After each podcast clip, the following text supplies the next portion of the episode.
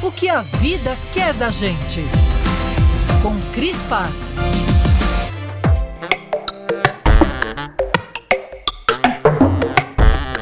Ao construir a sua primeira casa num lote com vista para as montanhas, meu irmão fez um diário de fotografias. Registrava-se com a mulher e a filha pequena nas áreas que viriam a ser o quarto do casal, o quarto da filha, a sala, a cozinha, até surgirem os muros e as paredes. O sonho do meu irmão cresceu com o álbum de infância. Foi sua forma de brincar com o tempo e cultivar essa planta difícil da paciência.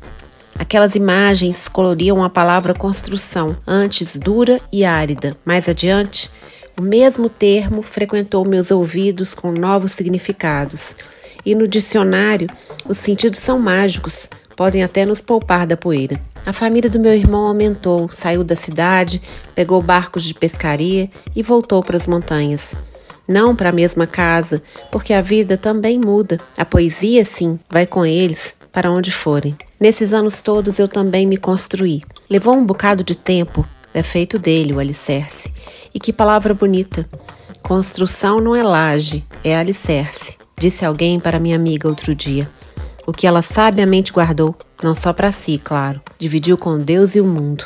E eu estou nesse mundo. Não é tijolinho, parede cor de cimento, como anda em moda. Não é decoração para sair em revista. Acabamento, como o nome diz, vem no final e a gente nem sabe quando acaba. Levei a vida inteira para construir essa descoberta. Importante é respirar por todo o caminho. No trajeto se vive, ou melhor, a vida é o trajeto.